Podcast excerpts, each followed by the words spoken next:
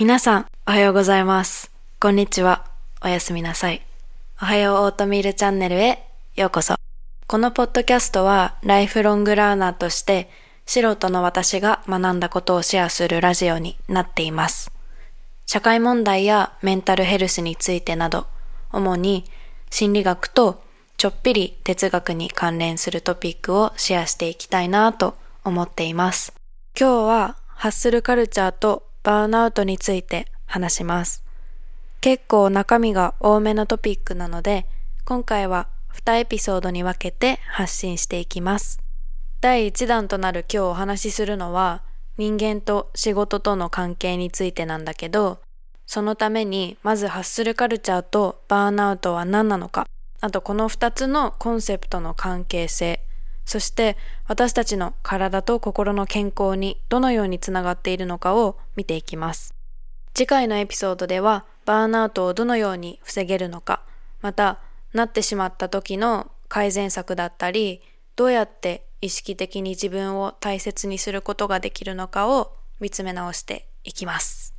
まず、ハッスルカルチャーとバーンアウトっていきなり英単語2つ言われてもわかんないよって思う方もいるかもしれないんですけど、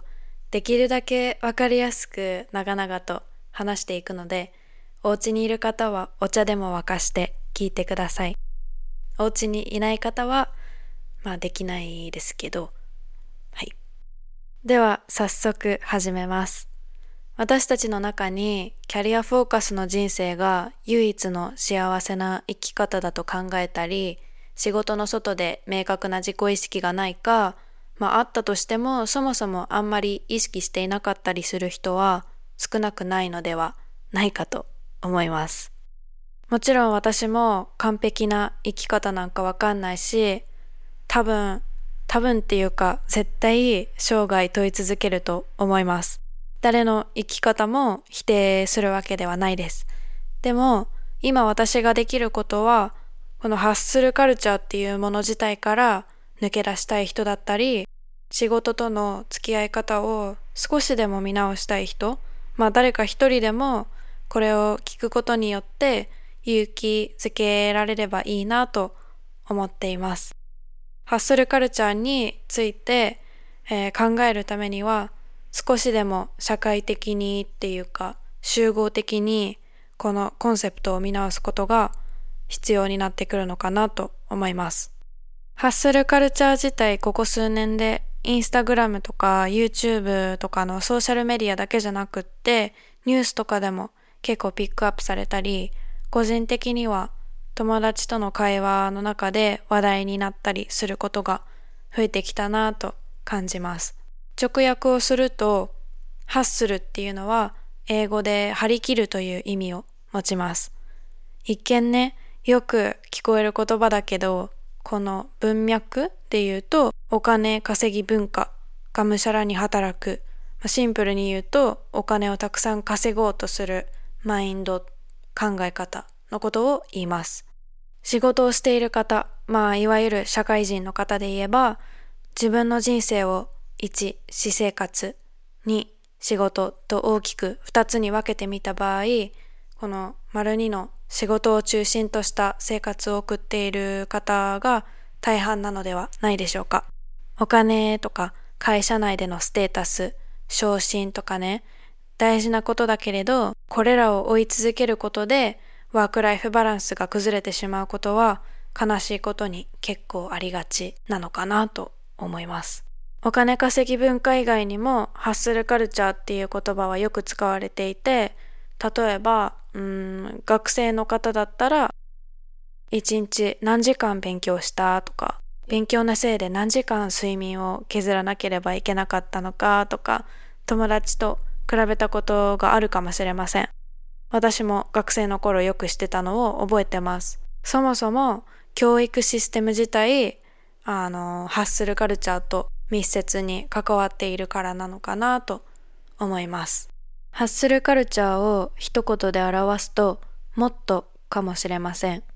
もっとお金を稼がなければとか、もっと早く昇進しなければとか、もっと高い壁をいつも越えなくてはいけないとか、この間、アメリカ経済雑誌のフォーブスで、ハッスルカルチャーはパンデミックだと書かれてて、あの、記事に載ってた文章を直訳すると、かっこ、ハッスルカルチャーは社会全体としてより懸命に、より強く、より早く働きたいという集合的な衝動である。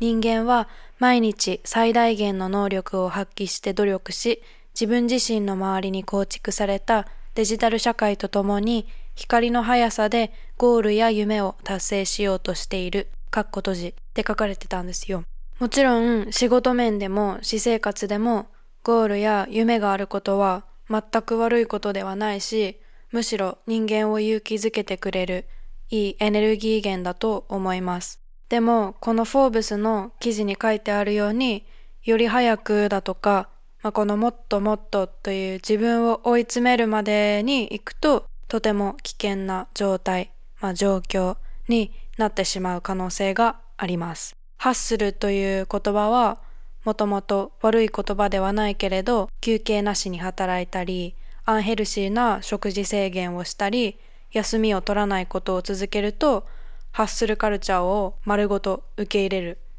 まあ言い方が合ってるか否かは別としてハッスルカルチャーの株主になってしまったということになります。就活生やまあ、学生新入社員の方など特にまあ社会的に新しいことがたくさん目の前にある方たちはなんとなく他人と違うペースで動いてるなとか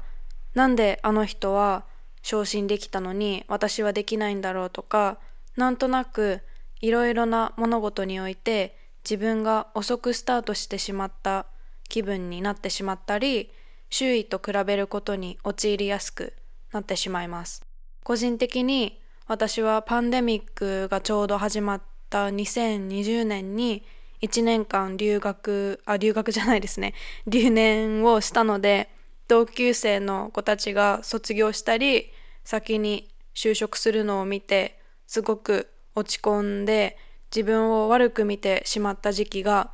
結構長く続きました。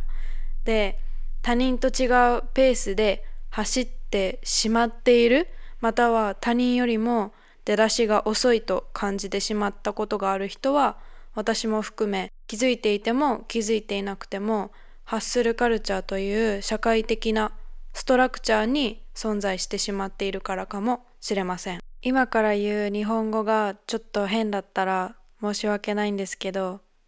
あの言ってみますね。ハッスルカルチャーは過労を名誉の印として栄光を称えます。言いたいのは、週に70とか80時間働くことを基準化して、ワーカホリック、仕事中毒の人々を大量生産してしまいます。私も今イギリスで就活中なので全く人事ではないんですけど特に若者はハッスルマニアに気づかぬうちになりやすい傾向にあります。ハッスルカルチャー、ハッスル社会は人生で仕事が他の何よりも重要だという考えを生み出し、パンデミックのようにこの考え方を広めていきます。人間一人一人の考え方や思想っていうのは自分の行動を揺さぶる源なので、若いうちにこの考え方の株主になってしまうと、年を取るにつれてこの考え方をほどくことが難しくなってしまいます。ここで仕事中毒の何が悪いのって思っている方もいるかもしれません。このポッドキャストをリサーチしてる時に Google でワーカホリックって検索したら結構多くのウェブサイトにワーカホリックのいいことだけじゃなくてどのようにしたら人間はワーカホリックになれるのかの順序が書かれている記事などたくさん目にしました。仕事に没頭している人は社会的にリスペクトされる。ってことはワーカホリックになれば自分の人間としての価値が上がるという考えの人が増え続けていくということになります。とても嫌なサイクルではないでしょうか？で、私考えたんですよ。ハッスルカルチャーのどれぐらいが本当にビジネスだの個人的な生産性を高められるのか。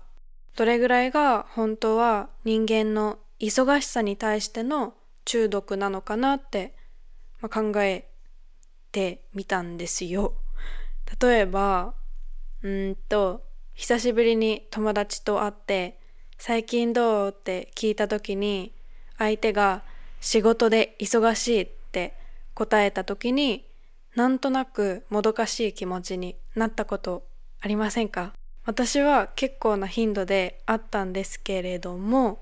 もし私だけだったら、このポッドキャストの意味はあんまりないかも。でも、まあとにかく、なんでこの人は毎日忙しいのに私はそうでもないんだろうとか、私ももっと忙しくなった方がいいのかなとかいう気持ちがよぎったり、まあなんなら予定立てればいいじゃんっていう話にもなっていくんだけど、まあこれも人間の価値を生産性の高さと結びつけているから生まれてきてしまう感情なのかもしれません。この間どっかのウェブサイトで拾い上げた言葉が結構心に響いたので英語から直訳しますね。えっ、ー、と、かっこハッスルカルチャーとは忍耐強い発見と創造的なプロセスの美しさを殺すことである。個々の消費期限切れ日をあらわにしないまま人間をそぎ落とし、それを努力としてみなすことである。かっこ閉じ。結構日本語にするとぎこちないしドラマチックに聞こえるかもしれないけど、この言葉から学べることはいくつかあると思います。まず、ハッスルカルチャーはアンサステナブルだということ。人の必死な状態をエネルギー源として利用して物事を達成するためには必要以上の苦しみを経験しなければならないっていう考えが深く根付いてしまいます。人生に目的があるのだとすれば、それはまあ人それぞれかもしれないけど、仕事をしてお金を稼ぐことだけでいいのか？ハッスルカルチャーの社会に生きていたり、周りにそのような考えを持つ人が多ければ多いほど、物事にどう向き合っていいのかわからなくなってしまう気がします。自分が若くて体も健康でハングリー精神があって特に独身で家族を支える必要もなければもちろんハッスルカルチャーを受け入れて生きていくこともできます。私もやれって言われればできる。けど、ハッスルカルチャーの株主になる前に覚えておくことは、このライフスタイルはアンサステナブルなだけでなく中毒性があるということ。もしこのダラダラポッドキャストを聞いた後に5分でも10分でもまあ1時間ぐらいあった方がいいんだけど時間があればなぜ自分がハッスルしたいのかもうしている場合はなぜハッスルしているのか、自分のためなのか、他人のためなのか、地球のためなのか、一度自分に問いかけてみてください。ノートに書くだけでも自分の中で多分少しスッキリするかもしれないし、新しい発見があるかもしれません。心理学から学べることはたくさんあるけど、その中でも一つ重要なのは、人間が目標を立てるとき、これは仕事でもプライベートでも一つの大きなゴールを小さく分けることです。当たり前に聞こえるかもしれないけど、例えば一度もマラソン大会に参加したことがない人が50キロマラソンを走りたいという素敵なゴールを立てた時に、もちろん初日から50キロマラソンを走るわけにはいきません。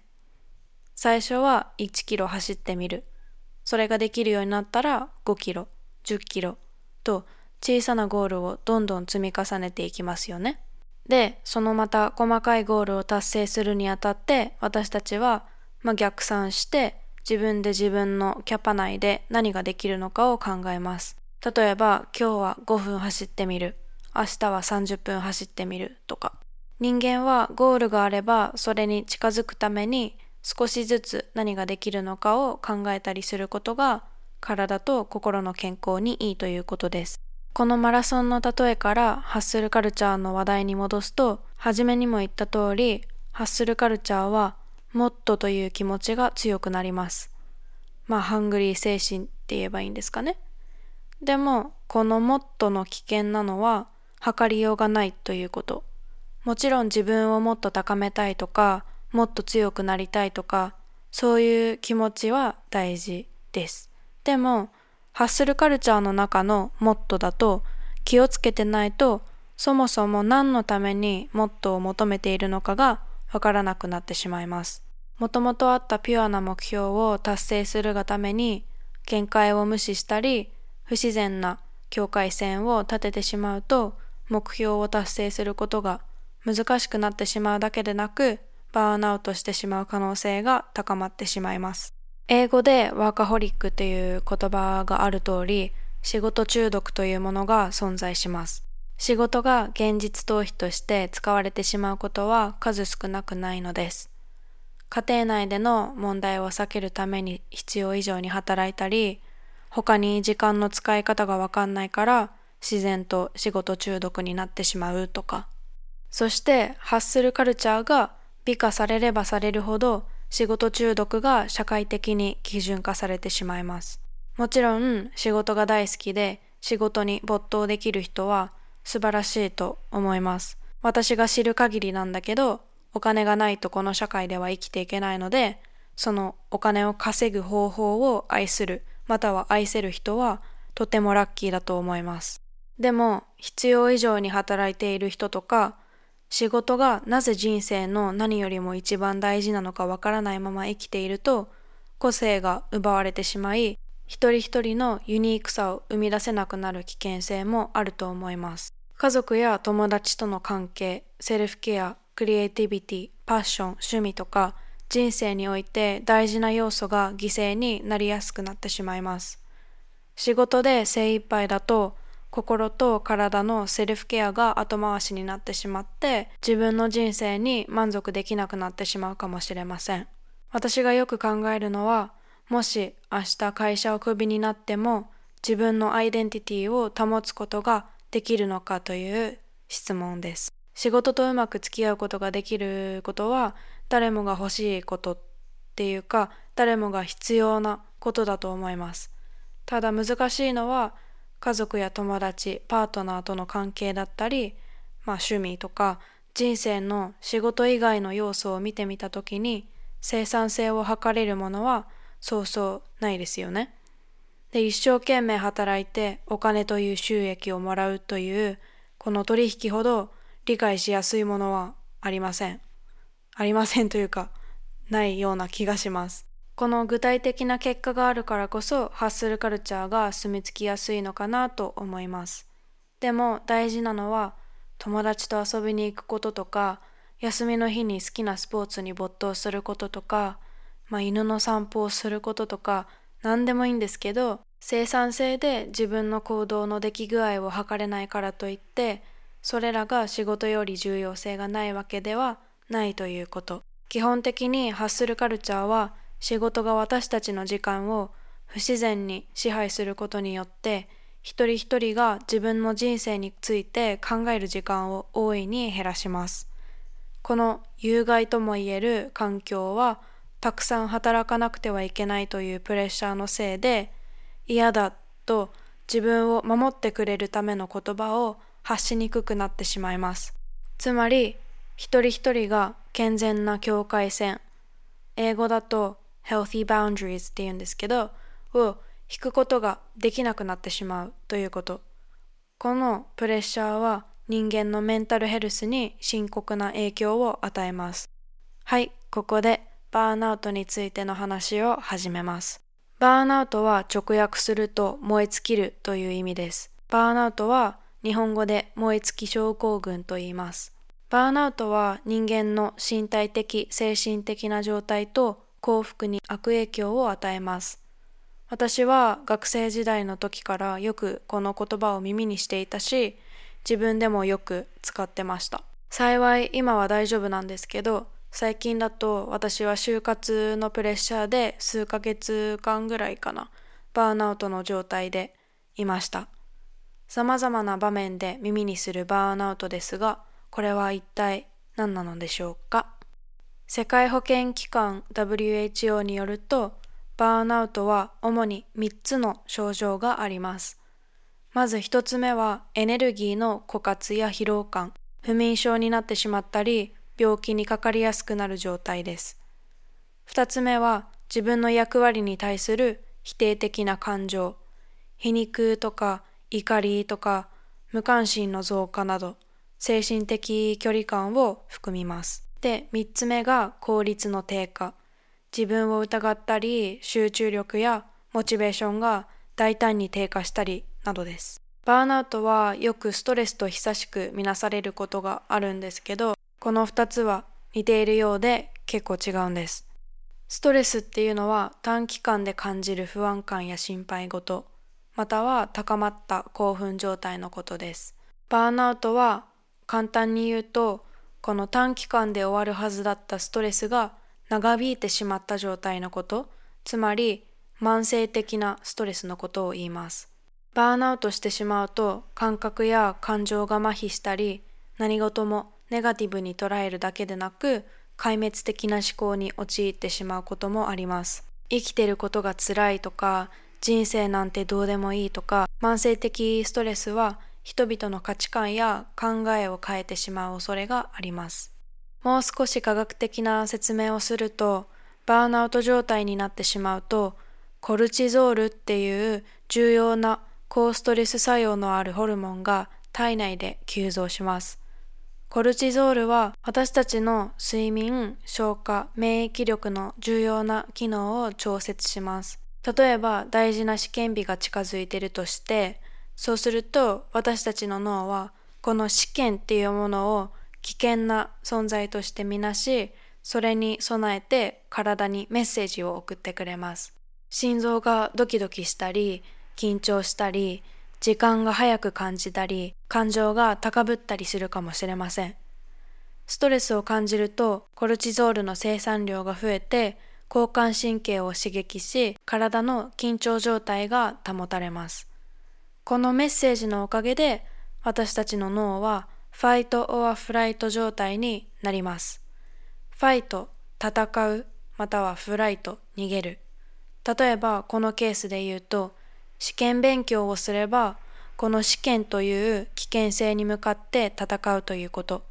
勉強をしなければフライト、逃げるみたいな感じかな。慢性的なストレスにかかってしまうと、このもともとはいいもののはずのコルチゾールが持続的に生産されてしまい、バーンアウト状態になってしまう可能性が高くなります。つまりホルモンのバランスが崩れてしまったり、脳内や精神的に悪影響が及ぼされると、疲労感や不眠症など、バーンアウトの物理的な症状が出てきてしまう可能性があるということです。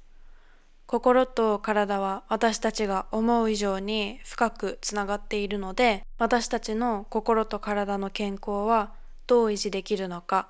次回のエピソードで紹介したいと思います。ここまで聞いてくださった皆さんありがとうございます。今回のエピソードはもう結構いろいろギューッと詰まった感じで、あのー、すごいね、情報量が爆発しているんですけれども、次回のエピソードは、あの、バーンアウトになってしまった場合、どう防げるのかとか、もう少しマインドフルに生きるためにはどうすればいいのかっていうのを紹介しようと思っているので、多分これよりもう少し短めのエピソードになると思います。多分来週か遅くて再来週にはえっ、ー、とエピソードをアップロードしたいと思ってるのでお楽しみにしていてください。